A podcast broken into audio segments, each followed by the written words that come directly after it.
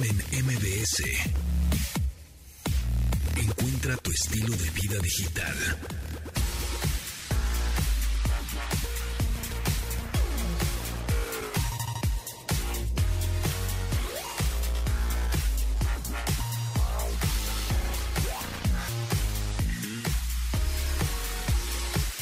Ya empezó este show, amigos, aquí, aquí andamos listos ya para mi WhatsApp. Me dice, "Itzel, checa mi WhatsApp y mi teléfono está allá, o sea. Gracias, Tamara Vargas.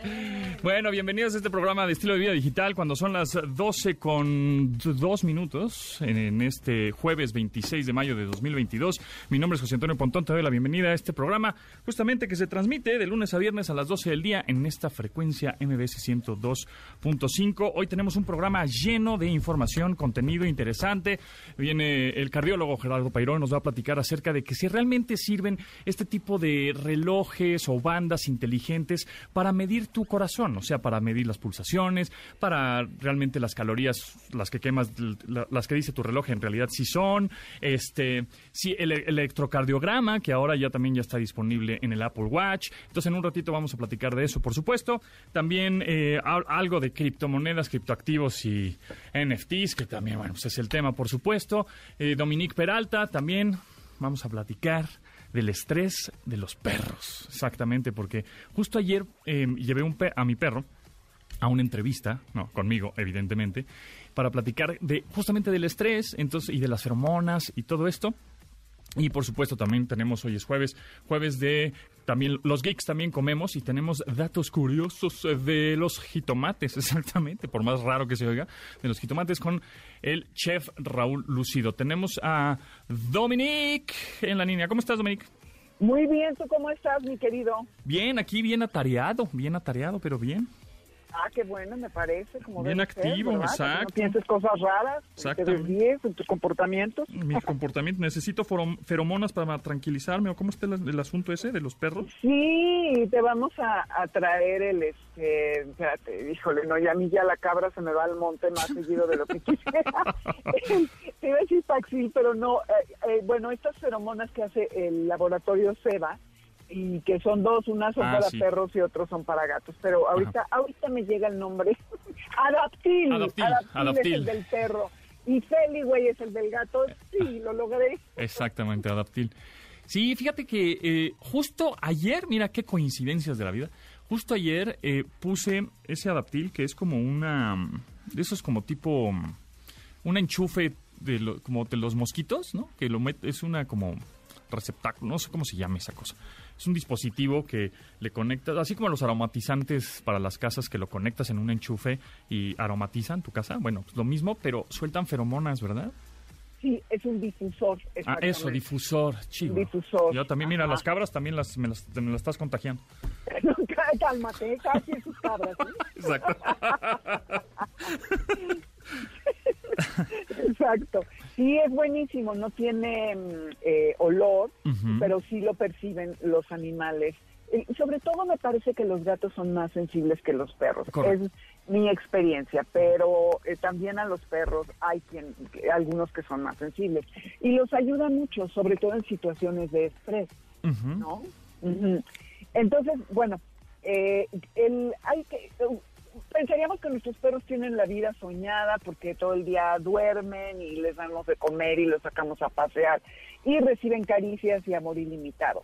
No obstante, hay muchas situaciones en las que ellos la pasan muy mal y hay perros que la pasan peor que otros como los hay humanos.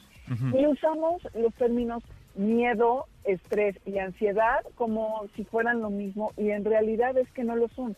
Es muy interesante, es muy complejo, esto es solamente algo muy superficial lo que vamos a hablar, pero el miedo es una reacción negativa emocional a una amenaza que percibimos que, y que es real, ¿no? Que a nosotros humanos nos puede ser un- pare- parecer una tontería que si se cierra una puerta o se cae la tapa de una olla, nuestro perro tenga miedo y eso pues es un tema del perro. No debemos de nosotros querer que el perro sienta lo que nosotros percibimos. Y hay de, porque hay, pe- perros de, de- de- hay de perros a perros, ¿no? O sea, hay muchos, hay unos que son más histériquitos. Siempre decimos que los perros chiquitos son más histéricos que los grandotes, ¿no?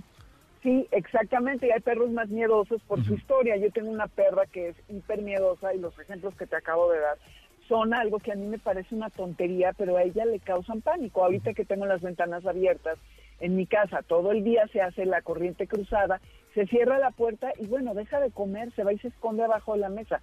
Yo digo, qué tontería, pero pues ella la está pasando muy mal. Y eso es el miedo. La ansiedad es cuando anticipamos una amenaza, y esto generalmente eh, se considera como que va a ser algo excesivo y nos convierte en, como que estamos muy em, exagerando ¿no? el comportamiento. Y el estrés es más difícil de, de definir, pero es cualquier evento o situación que nos lleve a un cambio emocional físico o psicológico, ¿no? Por alguna de estas situaciones. Entonces, ¿qué le causa el, estrés a los perros y a los gatos? Eh, serían cuestiones como las que te acabo de decir, o un perro que por alguna razón no vibra, ¿no? Y que todos los días vamos a caminar al mismo lugar y eh, el animal está anticipando este encuentro o la aspiradora o que el camión de la basura pasa a cierta hora todos los días o, o que lleguen muchas personas nuevas a tu casa.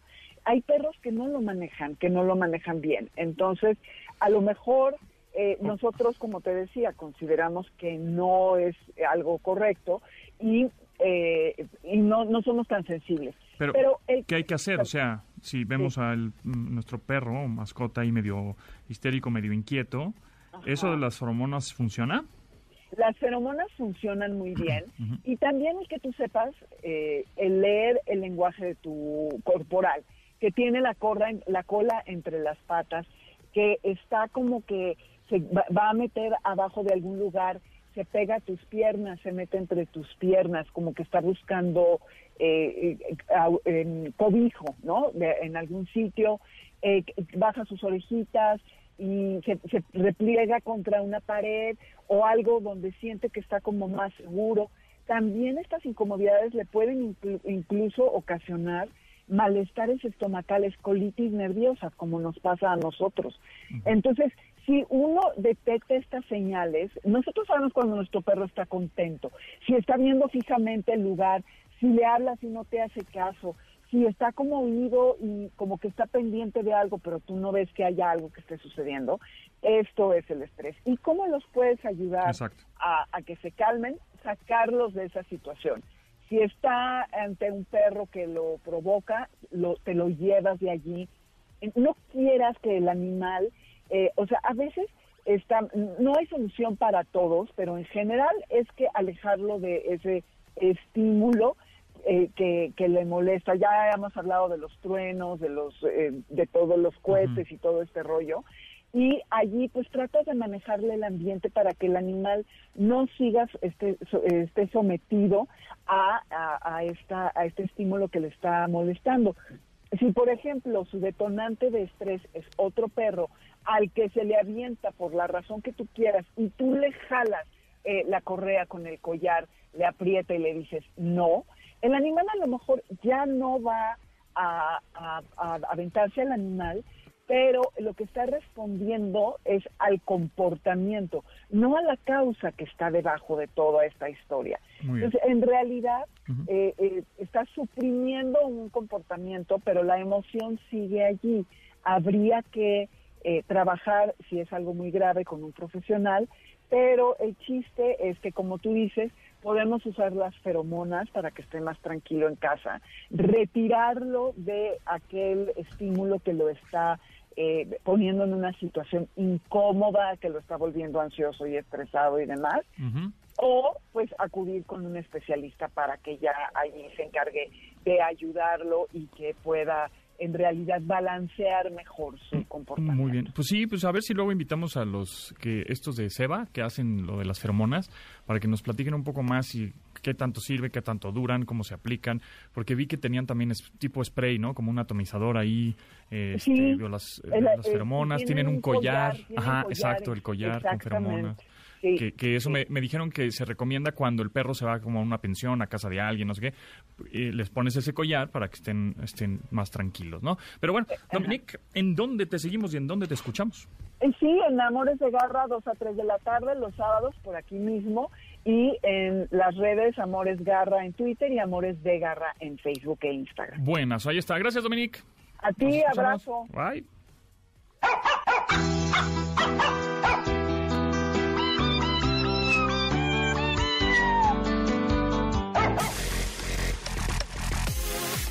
Continuamos después del corte con Pontón en MBS. Estamos de regreso con Pontón en MBS. Sí, es que vengo emocionado porque ayer la vi. Ayer vi Tom Gun Maverick y sí está padre, sí está chida, sí hay mucha acción. Entonces, final feliz, ¿verdad? Falta un poco más de, de, de drama, pero está padre, la pasé bien, buen soundtrack.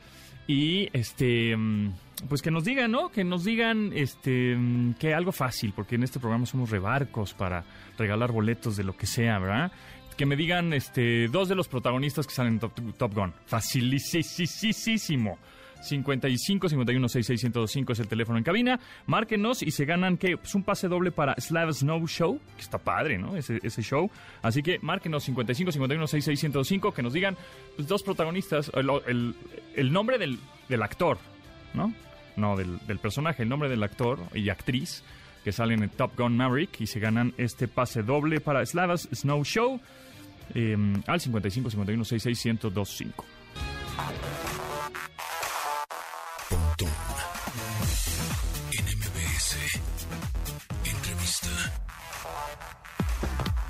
Estoy con un gran, gran amigo cardiólogo a mi lado derecho que vamos a estar platicando acerca de estos dispositivos que llevas en la muñeca, eh, que realmente si son efectivos. eh, que te miden las calorías y que te miden las pulsaciones por segundo y cuánta cosa. Pero bueno, lo presento para que vean que es la categoría. Gerardo Pairó, cardiólogo intervencionista del Hospital de Nutrición y el Hospital Ángeles. ¿Cómo estás, cardiólogo? ¿Cómo estás, Toño? Mucho, muchas gracias, mucho gusto. Qué bueno. Oye, platica. Bueno, estábamos platicando fuera del aire que típico, ¿no? Que te ven. Ah, tú que le, tú que le sabes al corazón. Oye, es como que me duele aquí. ¿Qué tengo? ¿No? Típico. Clásico. Clásico. Es que un poco a mí también me ven así la, la familia o el tío. Oye, mira, me acaban de dar este relojito, o este, este smartphone. ¿Cómo le pico, no? Es lo mismo. ¿Y qué es más o menos lo que te dice así la gente en reuniones, primos, sobrinos? Güey, ¿tú que le sabes al corazón?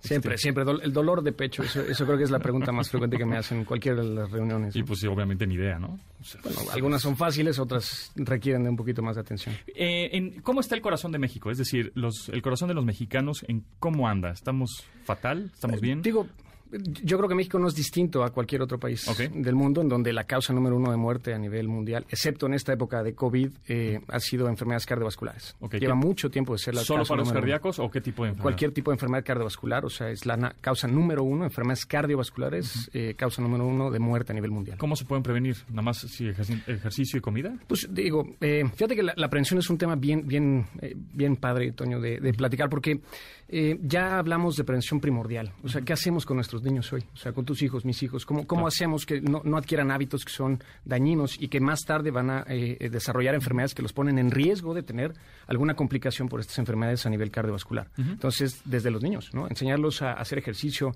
a comer sano, este, a, a no fumar. Esos son datos sumamente importantes. Ok, por ejemplo, colesterol, triglicéridos, todo ese tipo de cosas también afectan, ¿no? Claro, eso ya es otro, otro tipo de prevención. ya, ya que estoy enfermo de algo que me pone en riesgo de tener un infarto, por ejemplo, entonces ataco la enfermedad para tratar de tenerla lo mejor controlada y que no termine un paciente llegando a urgencias por un infarto. Y ya cuando estás, eh, lamentablemente, ya estás en urgencias, ¿qué ahora hablemos de un poco de tecnología, que han avanzado muchísimo, ¿no?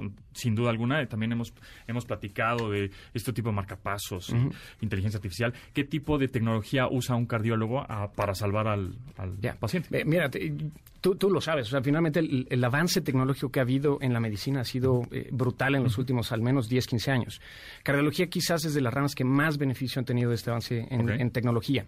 Eh, hablas desde algo tan sencillo como un electrocardiograma, que es la, la herramienta más básica que un... Que un Que ahorita me explicas qué es lo que marca, porque pues, ya lo tenemos en el reloj, pero pues, no entiendo nada, o sea, ¿no? Sí. Eh, es algo muy básico si lo piensas. O sea, el, el corazón funciona eh, básicamente en, en, dos segmentos. El segmento eléctrico del corazón, eh, es decir, un impulso eléctrico que se genera en la pila con la que todos nacimos, que se llama marcapasos. O sea, es un grupo de células especializadas en, en dar un impulso eléctrico o generar un impulso. Así nacimos todos. Y ese, somos electricidad. Ya ven, amigos, somos tecnología. Es que justo eso es lo que hace el electrocardiograma. O sea, detecta la electricidad en tu, en tu corazón. Ok. Ya que termina por pasar la electricidad a, a lo largo de todo tu corazón, provoca un latido. Okay. La parte mecánica del corazón, o sea, lo que tú escuchas o sientes. El análogo. Sí, pum. Ese es el ruido okay. que genera cuando se contrae el, el, el, corazón. Se cierran las válvulas, pues, pero eso viene precedido de la parte eléctrica del corazón. Ok. Entonces, ¿cómo, cómo podríamos leer el electrocardiograma que ahora justo el Apple Watch tiene esta, esta, esta función que uh -huh. va del 4, 5, 6 y 7 Exacto. Apple Watch este, disponibles, si es que lo actualizas, por supuesto. Y recordar nada más que el Apple Watch funciona con iPhone, ¿no? No funciona con otro, otro equipo. Eh, entonces, ¿cómo funciona? ¿Cómo lo leo y cómo digo, ah, Caracas, estoy bien o mm, tengo que ir con es el que? Eso es lo bonito de la tecnología, que no, no te deja a ti, paciente, una decisión de, de qué hacer, excepto avisarle al experto que algún problema se ha detectado. Lo, lo, difícil, por ejemplo, es clásico en la consulta que venga un paciente y te diga, oye, vengo porque tuve palpitaciones, ¿no? Taquicardia. Exacto. Pero esa taquicardia se me quitó y me ha regresado de vez en cuando. Pues ya no tomas café, güey. ¿no? Esa es una de las cosas que hacemos, quitarle los estimulantes, o sea, que, que, puede generarte esas, esas arritmias o esas taquicardias. Uh -huh. El punto es, la causa número uno de embolias cerebrales, o sea, okay. de infartos cerebrales, uh -huh es culpa del corazón okay. y es por una arritmia en particular. Uh -huh. Entonces, eh, cuando una empresa de tecnología tan importante se mete en esta parte de la medicina en detección o prevención de okay. estos eventos, uh -huh. eh, es como detecto esta arritmia. Tú me decías hace rato, eh, es lo mismo cualquier dispositivo que yo tenga, o sea, me da la misma información. Bueno, la misma información básica sí, te pueden decir cuánto tienes de, de pulso, de frecuencia cardíaca, de oxigenación. ¿Son precisos? La gran mayoría sí, porque no es tan difícil eh, ser preciso en, en ese aspecto. El punto es, la calidad de información es totalmente distinta entre dispositivos. Okay. Yo te puedo decir, tienes 130 de frecuencia cardíaca, pero yo no sé si tú tienes una arritmia con esa frecuencia cardíaca claro. o es un ritmo normal sí, o te tomaste 10 cafés en la mañana. Claro. Entonces, la gran ventaja de esta actualización uh -huh. es detectar este tipo de arritmia que se relaciona directamente con infartos cerebrales, que se llama fibrilación auricular. Okay. El corazón pierde el ritmo totalmente uh -huh. y esta arritmia provoca que se formen coágulos que se alojan en el corazón y uh -huh. que después se lanzan se hacia la circulación cerebral y tapan una arteria en el cerebro y te ocasiona una embolia, lo cual es un, es un, es un drama. Sí, una cosa horrible. Sí. Okay. Entonces, eh, esta tecnología o esta actualización, digamos, en el software de detección, uh -huh. eh, lo, Sí, porque además el, el, el dispositivo te, te, va conociendo, ese sí. es el chiste, ¿no? Decir, ah, es, es, este dispositivo pertenece a Gerardo Pairo. Y entonces eh, el dispositivo, conforme van pasando el, los días, los meses, dicen, ah, pues la, su frecuencia normal, ¿no? O su ritmo normal del corazón es tanto. No, no sé cuánto es el normal, ¿no? Pues no soy médico, pero tanto. De pronto, si hay un pico raro, uh -huh. es cuando el, el reloj, en este caso, pues te va a avisar, oye, hay algo raro, porque no es normal este, subir tu, tanto tu subir, frecuencia. ¿no? Y, y, o cuando tienes una frecuencia muy alta todo el tiempo, dicen, ah, pues este cuate así la tiene y así la mide como normal, ¿no? Exacto. Ahora, okay. el punto es, hay, hay, hay límites. Okay. Y el, yeah. los, los eh, relojes o, o, pulseras inteligentes más uh -huh. sencillos te dicen, oye, pasaste el límite abusado, te manda una alarma, uh -huh. pero seguimos teniendo información inccompleta. Okay. Aquí lo claro. importante es que el, el, corazón es un reloj. Da latidos, pum, pum, pum. Eh, totalmente parejitos, por así decirlo. Sí. El problema es que cuando se pierde esta eh, relación de, de tiempo exacto uh -huh. y eh, varía mucho el tiempo entre un latido y otro, uh -huh. esta detección de la arritmia, es decir, que ha perdido el ritmo del corazón, el reloj lo detecta. Y lo que te avisa es, Toño, probablemente tengas una arritmia que vale la pena comunicar a tu médico. Eso es una alarma. ¿no? Exacto, porque una arritmia puede venir de muchas cosas, ¿no? Claro. O sea, o se puede desembocar en otras cosas, no necesariamente. Sí, o sea, pero particularmente esta es arrítmica, o sea, tus latidos no son exactos y no tienen una variación que detecta el aparato. Entonces, eso hace que se prenda el algoritmo. Y entonces, a partir de la arritmia, yo voy contigo, Gerardo, Exacto. oye, ¿sabes qué? El relojito me está marcando que tengo arritmia. ¿Qué podría tener? Y bueno, ahí, para, ahí ahí empezamos. infinidad. Pero ¿no? tú me puedes dar más datos. O sea, lo, okay. lo, lo padre de esto es que si okay. te detecta esto, un, te manda la alarma, tú puedes hacerte un, un, un electrocardiograma muy sencillito, okay. eh, en donde detecta el ritmo. O sea, literalmente dibuja durante 30 segundos cuál es el ritmo de tu, de tu, corazón, lo manda en PDF y el PDF tú me lo mandas a mí. Te okay. digo, Toño, ¿sabes qué? Lo que detectó este aparato sí es una arritmia y es y, momento de actuar. Y el electrocardiograma que te sacan en el hospital y que te ponen estos chuponcitos en Exacto. el cuerpo y en el pecho, ¿no? ¿Es lo mismo que el reloj? Eh, sí, pero esto es una derivación. El electro que vas al hospital o al consultorio Es son mucho 12 más derivaciones. clavado, ¿no? 12 derivaciones. O sea, vemos el, el corazón desde distintos Ah, ángulos. Esto es lo más básico, pero es suficiente como para decirte tu corazón ha perdido el ritmo y entonces hay que tomar una decisión en tratamiento que te prevenga de no que no regreses ahora tú con una embolia o un infarto cerebral. Ok, ¿y cómo, cómo lo leo? Es decir, ahorita eh, funciona el electrocardiograma en el reloj. Eh, y me está marcando justamente como lo de las películas, ¿no? Pip, Exacto, pip, pip. exacto. Cuando veo que ese pip no va a ritmo, digo, ay, me preocupo. Y Es que eso no lo tienes que hacer tú. O sea, lo, Ok. lo bonito de esto es que te quitaron el problema de tú decidir si es importante o no. O sea, esto lo hace el teléfono. Él detecta que el tiempo entre un latido y otro varió tanto como para decir esto probablemente sea una arritmia. ¿Y cada cuánto tendríamos que hacer este tipo de monitoreo? Es que el monitor es, o sea, mientras tú traigas puesto, puesto el, el- el- el- dispositivo. dispositivo, ah, está haciendo un latido a latido, latido a latido, midiendo el tiempo entre uno y otro. Cuando detecta esta irregularidad, te manda la alarma. Oye, y, cuando, y los relojes, por ejemplo, que te marcan las calorías. Uy, hoy bajé 50, quemé 50, cal- o 50 o 500 calorías. ¿Sí o no? Eh, sí, o sea, sí, vamos, porque te, te lo miden la distancia que has recorrido y esto calcula finalmente cuántas calorías Es un tomó. aproximado. Es un aproximado. Ok, Sí. muy bien. Oye, pues está muy interesante. Podríamos estar aquí clavados, hablando de, obviamente, del, del corazón y de la tecnología, por supuesto, con Gerardo Pairó, cardiólogo, intervencionista del Hospital de Nutrición y Hospital Ángeles. Si tienen alguna duda, pues márquenos 55 51 66 105 o al Twitter, arroba pontón MBS. ¿Tú, eh, tú- formas de contacto? ¿Tienes Twitter, Instagram? Sí, tengo este, Twitter, GPyMD, con Y. GPI MD. MD, muy bien, ahí este consúltenlo. este o eh, si te pueden también consultar en el En el, nutrición. en el consultorio en el Ángeles, eh, 55 55 68 6859. Ok, muy bien. Gerardo, muchísimas gracias de verdad por Toño, tu tiempo y por por compartir todo esto. Muy interesante. Gracias. Continuamos después del corte con Pontón en MBS. Estamos de regreso con Pontón en MBS. Rolón de Jerry Lee Lewis, Great Balls Fire, que es un legendario pianista, cantante gringo, bueno, estadounidense, eh, con toda la onda del mundo y todavía vive, todavía vive, ¿eh? Tiene 86, 87 años Jerry Lee Lewis y es una de las canciones que sale en el soundtrack de Top Gun Maverick. Bueno, y Top Gun, la primera también, por supuesto. Y cuando la escuché ayer que vi la película dije, ah, Jerry Lewis, qué buen, qué buena, qué buena rola, vamos a ponerla mañana en el radio. Sí, como no. Perdón, en tendencias, ahora las tendencias de, de Twitter que nos ofrece hoy esta red social, dice Ray Liotta, fallece el actor a los 67 años. Su película más representativa es Goodfellas. También Kevin Spacey, bueno, pues actor Kevin Spacey, ¿recuerdan? De American Beauty. Fiscales británicos acusan al actor de cuatro delitos por agresión sexual. Lenny Kravitz, el Leonardo Craviot- Cravioto, cumple 58 años. BTS in the White House está, visitarán la Casa Blanca la próxima semana para hablar con el presidente Joe Biden sobre la inclusión, representación y el odio antiasiático. Justin Bieber, primer concierto en la Ciudad de México, donde hizo un llamado a la unión y condenó al racismo. Camille, por el papel de Camille Vázquez, abogada de Johnny Depp, que ha cuestionado dura- duramente a Amber Heard y al parecer la ha hecho caer en varias contradicciones. También en las tendencias de hoy, bueno, pues Texas, ¿no? Texas. Texas sigue en tendencia de eh, lamentable tiroteo en Texas. El canciller Marcelo Ebrard señaló que aún no hay con con nacionales confirmados entre las víctimas mortales. Esas son las tendencias de Twitter el día de hoy y márquenos que tenemos boletos para el ¿Para qué tenemos boletos? Teníamos un chorro de boletos de Ah, José el Soñador, José el Soñador, sí, como no, está chida. La obra, aprovechen, márquenos 55 51 6605 y que nos digan eh, dos actores que salen en esta puesta de escena. Ah, está muy fácil, ¿no? Muy fácil, 55 51 6605, dos actores y se ganan un pase doble para ir a ver José el Soñador.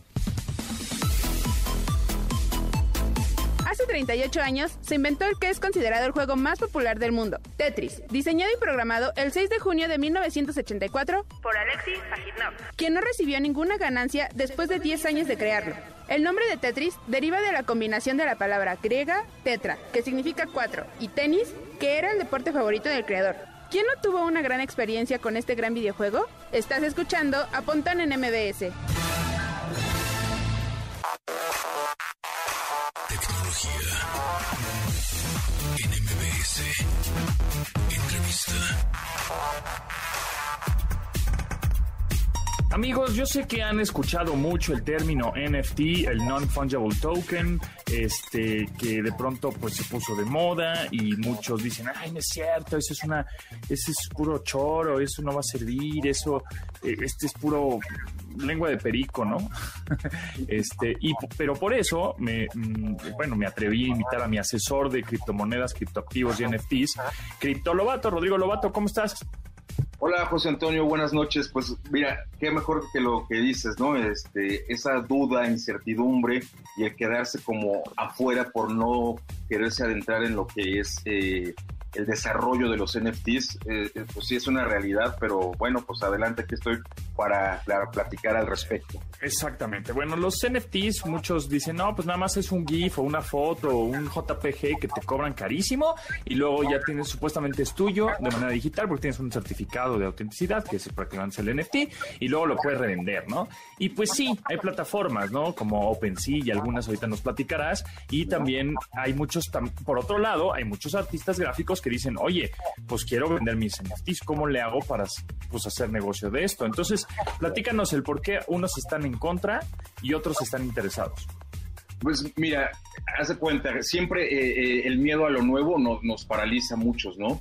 Pero yo he tenido la oportunidad de estar en eventos importantes de NFTs como el Miami NFT Week, que fue hace a principios de abril, y me di cuenta de que realmente sí hay que aprender a diferenciar y encontrar buenos proyectos de NFT. Igual que en el mundo físico no te puedes ir con la primera opción que se te aparece para invertir en arte o para comprar una colección y tienes que revisar muchos factores para que realmente verifiques la autenticidad o que realmente se trate de un proyecto que te pueda dejar una, eh, una ganancia con el paso de, los años, pues es lo mismo que uno se tiene que eh, plantear, no porque sea eh, algo que pertenece a la blockchain, pues es algo funcional o es algo que va a tener un valor importante. O sea, sí hay que aprender a diferenciar y encontrar proyectos. Y, los puntos que yo siempre voy a resaltar para que se trate de un proyecto NFT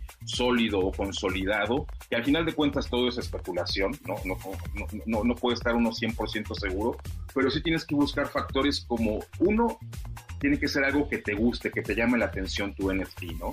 Eh, segundo, que tenga una comunidad y un respaldo importante, porque al final quiénes son los que le dan precio o valor a esos NFTs, pues la comunidad que se crea alrededor y todo el hype que se va creando en relación a esto, como el caso famoso de una marca de NFTs que se llama Board Ape Club, que son estos eh, simios que han llegado a costar millones, miles de dólares. ¿Y qué es lo que sucede?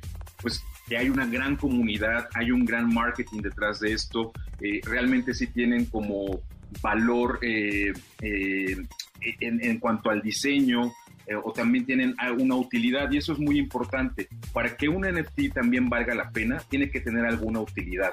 No solamente se trata de comprar una, una, pieza o una figurita y que no tenga ningún perk, ¿sabes? Esto, y esto es lo que se recalca mucho en estos eventos de, de NFT que se desarrollan en varias sedes alrededor del mundo tiene que existir una utilidad. ¿Para qué? Para que realmente tenga un valor.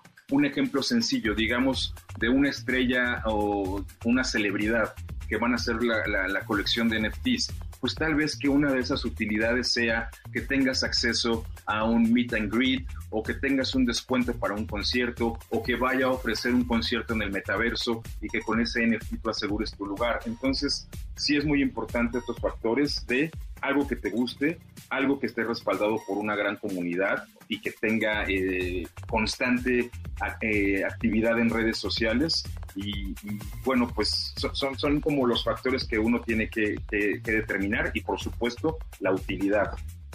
En, en, México hay algún famoso, digo, para ubicar, ¿no? También, que esté haciendo NFTs y tengan este como valor agregado que dices.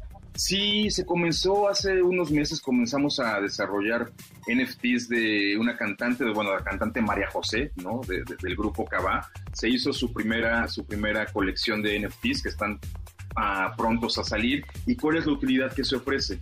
Obviamente, para cierta categoría de NFTs, pues se podrá tener un Zoom con ella, ¿no? Para otra categoría se podrá tener un backstage en un concierto. Para otra categoría ya más exclusiva se podrá tener una cena con la cantante. Y podrás como revender esos NFTs, decir, no, sabes es Claro. que, que yo ya no ya no me gustó el nuevo álbum de esta cantante. Nada, por poner un ejemplo, ¿no? Claro. Este, o necesito lana, ¿no? Este, Claro. se lo voy a revender a un amigo o lo voy a poner a la venta por si alguien quiere ese NFT con esas esos valores agregados. Claro, sí, tú lo es, es la, gran ventaja de, que sean un NFTs que pertenecen a una cadena de bloques es que se puede trazar todos los movimientos, ¿no? Y entonces al, tener esa trazabilidad, eh, también puedes ceder esos derechos y, y tú eres dueño de todo lo que implique ese, ese NFT, que por supuesto toda esa información va encriptada. Eh, y algo muy importante que muchos se preguntan, ¿cómo también toma valor con el paso del tiempo?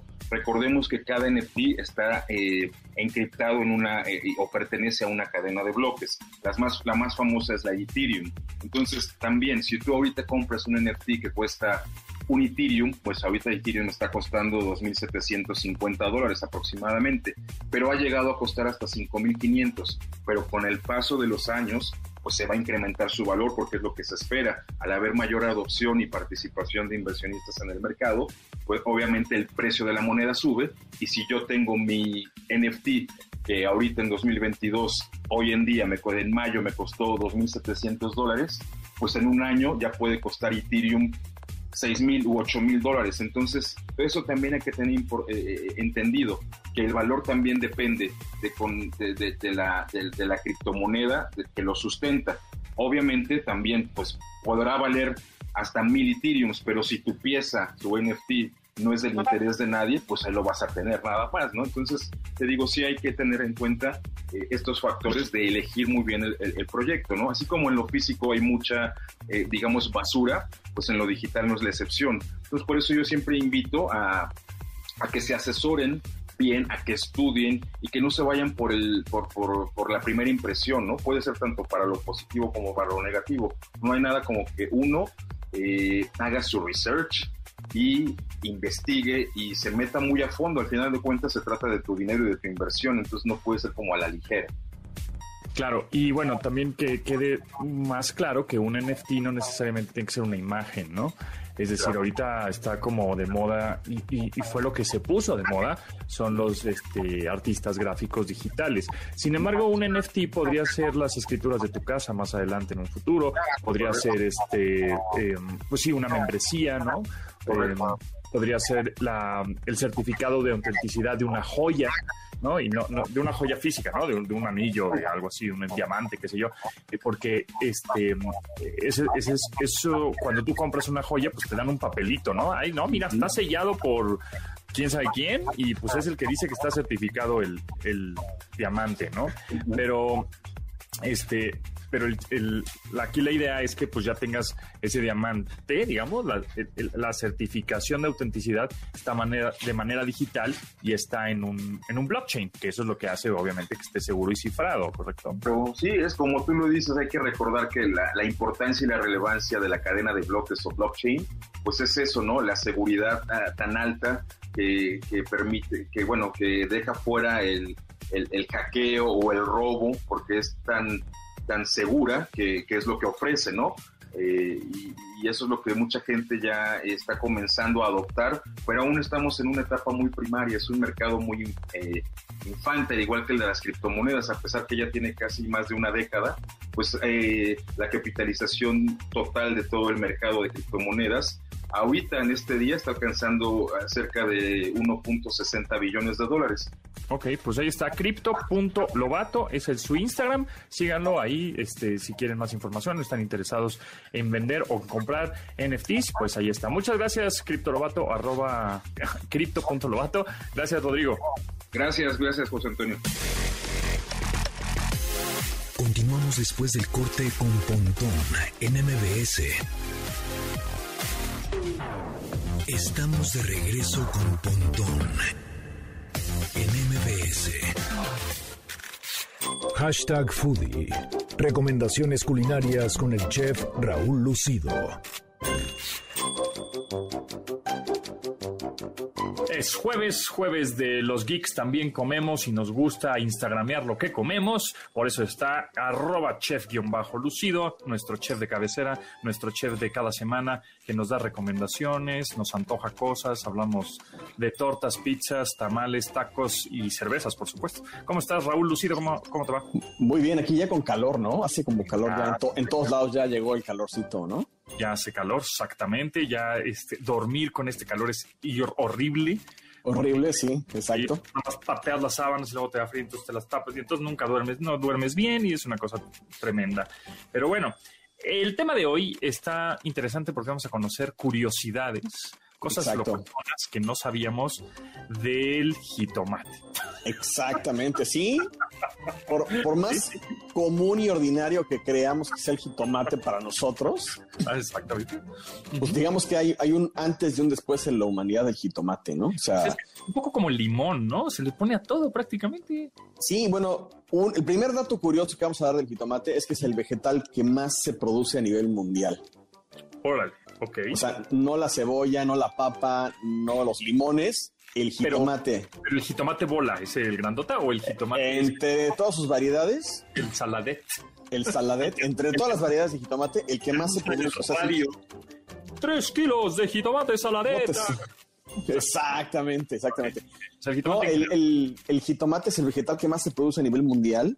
Tomatl, Órale. que el vocablo es hikli, que es ombligo, Ajá. que es gordura o obesidad o gordo, y atl, que es agua. Entonces, sí, literal es el ombligo de agua gorda.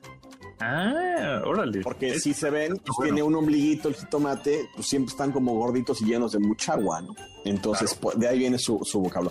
De ese vocablo, bueno, pues ya migraron a otros idiomas, ¿no? Como en inglés tomato o en francés tomate. Pero, entonces, pero entonces el origen del- de la palabra Es- jitomate también es de aquí. Es náhuatl, exactamente. Y, y- y los, los- las personas prehispánicos de acá fueron, fueron quien lo, lo domesticaron, porque hay, pues, protojitomates o prejitomates, digamos, salvajes que tienen como espinitas y que llega- llegan a ser tóxicos. Y gracias a la selección de especies que hicieron durante siglos estos este, indígenas, pues tenemos hoy tantas variedades de jitomate, ¿no?